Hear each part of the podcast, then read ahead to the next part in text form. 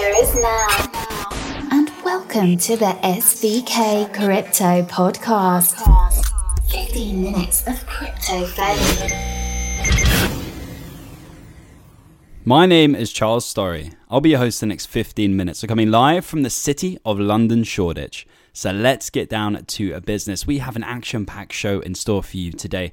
We're going to be discussing Facebook's David Marcus, talking about Libra crypto users won't have to trust us, what that really means, and him kind of giving his two cents on the consensus mechanism they have and the fact that it's not centralized and there is a decentralized component. So that's going to be interesting.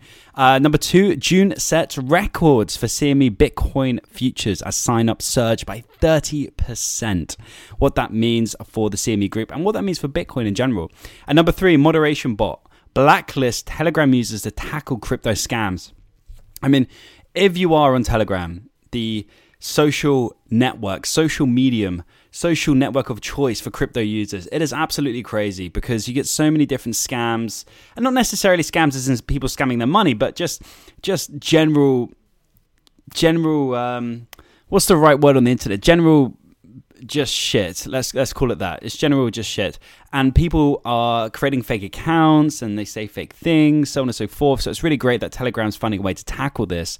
Um, I think that's really key. And if anyone from Telegram is listening to today's podcast, please find a way that you can prioritize messages you haven't read so they don't get lost in the hundreds of million messages that you already have and different groups that you're in as well. I lose contact with so many different people because when groups get updated, you lose people and you have to stroll back uh, what seems like a while to find the conversations that you were having. So they need to find a way to prioritize that. So, anyway, with that in mind, let's jump into today's show and let's get down to business and let's do this.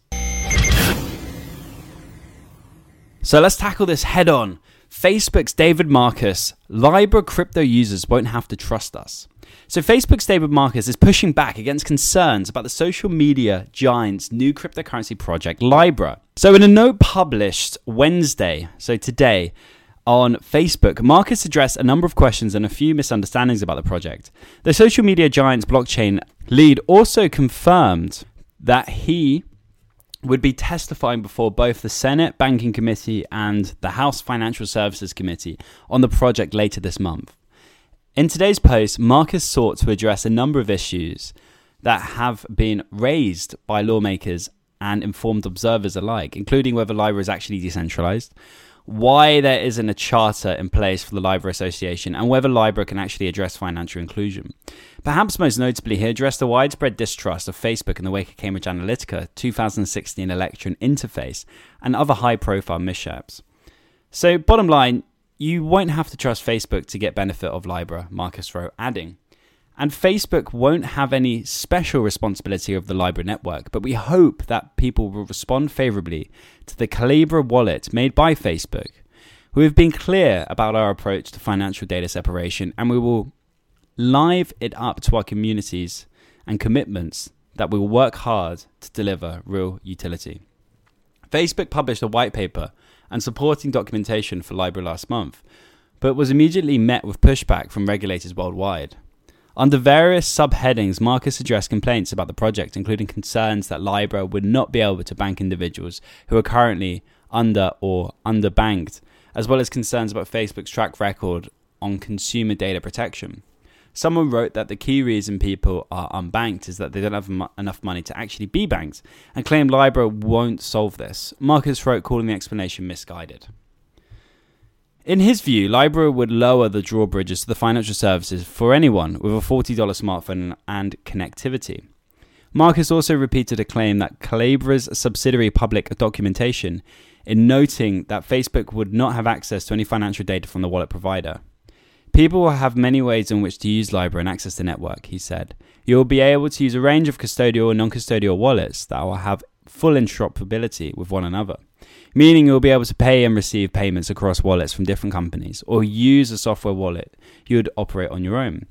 The company's profit model from Libra would come from any commerce that occurs across its family of apps by ensuring that ads are more effective and advertisers are more motivated to buy space on Facebook's platform, he said.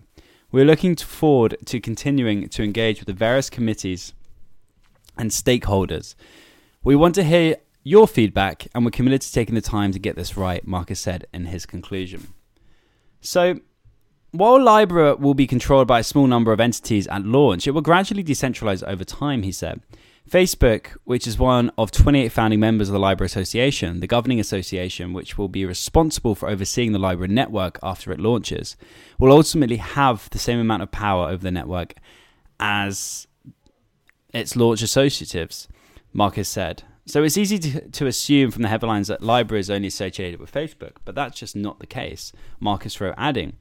But it was important to start with trusted entities that could operate in a regulated environment and with the operational expertise to require to ensure the integrity of the network in its foundational stage. I'd argue that 100 geographically distributed industry diverse organizations is quite decentralized. As a comparison, often the concentration of power in the hands of those running software for mining pools on other blockchains is overlooked. But there is no question that there are more decentralized blockchains available and that Libra Association must strive to gradually decentralize it further, he said.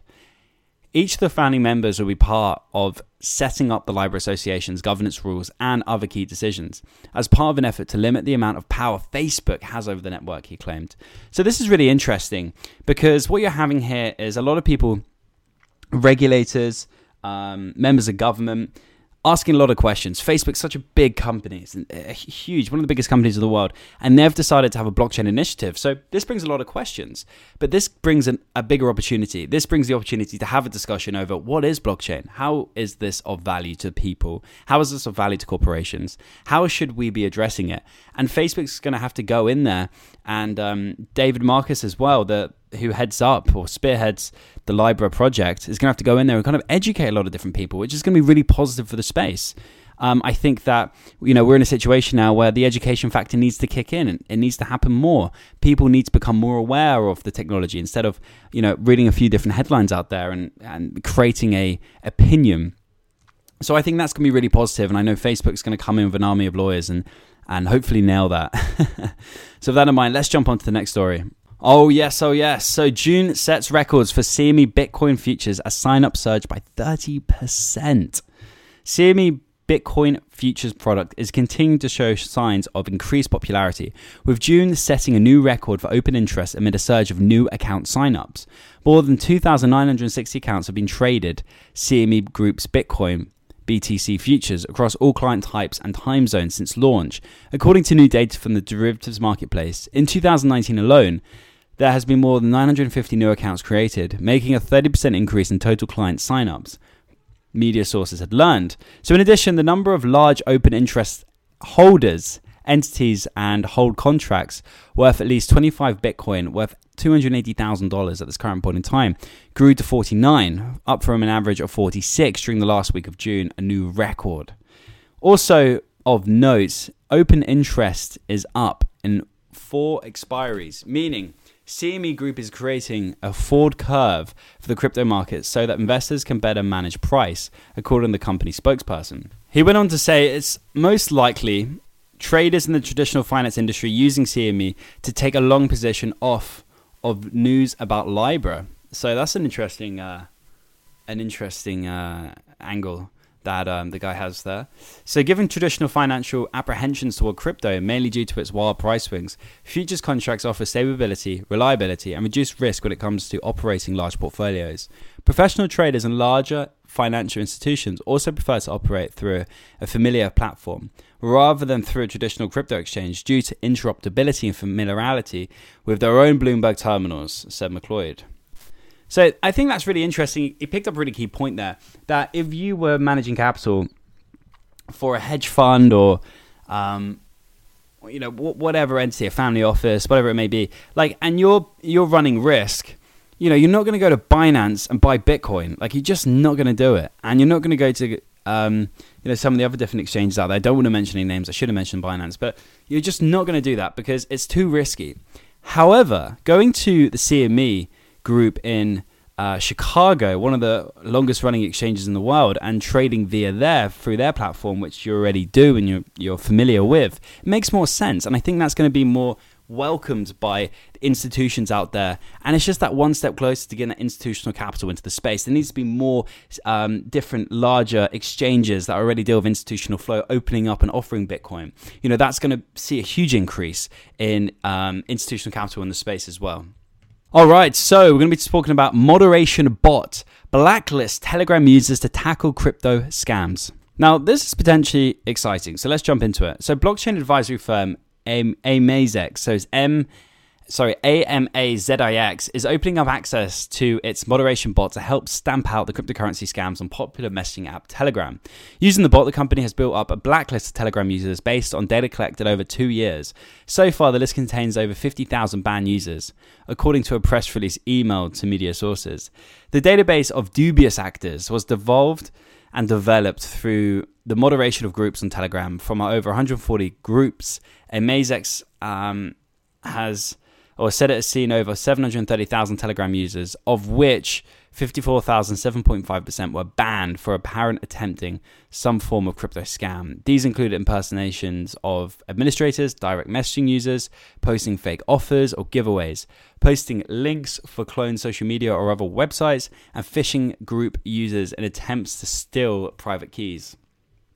Amazix CEO Jonas Karlberg explained how the system works in the release, saying, through our service, which takes the form of a bot that is added to a group, we offer free, real time threat intelligence of Telegram. As soon as users post malicious content on any of the groups we monitor, they automatically ban from our groups and added to our global blacklist. All of the groups moderated by Amazix have had some scam activity, said Karlberg. As soon as a project gets traction, the scammers move in. Telegram offers the criminal compete sorry, complete anonymity, so they use it with absolute no fear or reprisals. The company's chief operating officer, Dejan Horvatz, told media sources that the, that the service works in English only for now, but said many of its features do not require language. For example, forwarding links or accounts is banned. As I said, really, really key. Uh, Telegram have a big issue on their hands, which it looks like they're solving. So that's really great to see. Listen, with that in mind, that's a wrap. I've got to bounce. Thank you so much for your time and attention. As always, hit us up on Telegram, SVK Crowd. Type that in. You will find myself and the rest of the SVK Crypto team. Follow us on Twitter at SVK underscore crypto. If you have a project you would like us to review, or if you'd like to get in contact with us, feel free to email myself, C Storry, C S T O R R Y, at svkcrypto.com. With that in mind, that's a wrap. I've got to bounce. If you haven't already, subscribe to the podcast. Let's go. That's a wrap.